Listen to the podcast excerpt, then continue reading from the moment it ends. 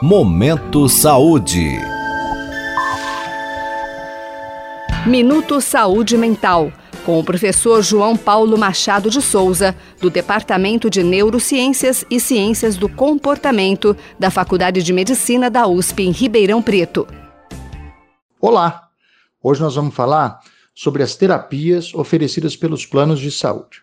Na segunda semana de julho deste ano, agora mesmo, a versão online do conhecido jornal britânico The Guardian trouxe a notícia de que pessoas com depressão estão, para usar o termo dos próprios autores, estagnadas dentro do sistema de saúde do Reino Unido. O artigo explica para gente que, embora parte significativa das pessoas que sofrem de depressão tenha acesso a atendimento primário, poucas chegam a receber tratamento por especialistas, ou seja, o acompanhamento recomendado pela ciência, que combina medicação e acompanhamento psicológico para tratar a depressão. O dado de que pessoas que sofrem de transtornos mentais permanecem sem tratamento ou com tratamento inferior ao ideal se repete em muitos países, inclusive no Brasil.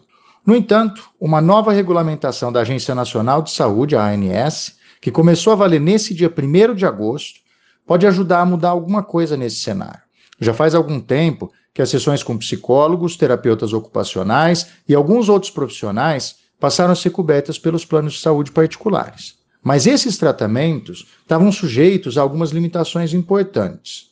No caso da psicoterapia, por exemplo, os planos cobriam tratamentos indicados por um médico afiliado que envolvesse um mínimo de 12 e um máximo de 40 sessões por ano, de acordo com o diagnóstico do paciente. Então, diferentes classes de diagnóstico recebiam diferentes números de sessões. A partir de agora, não há mais limite para o número de sessões a serem realizadas por psicólogos, terapeutas ocupacionais e fonoaudiólogos, por exemplo, mas continua a necessidade do diagnóstico e indicação por um médico. Essa medida deve ter impacto sobre os custos dos planos de saúde para o consumidor final.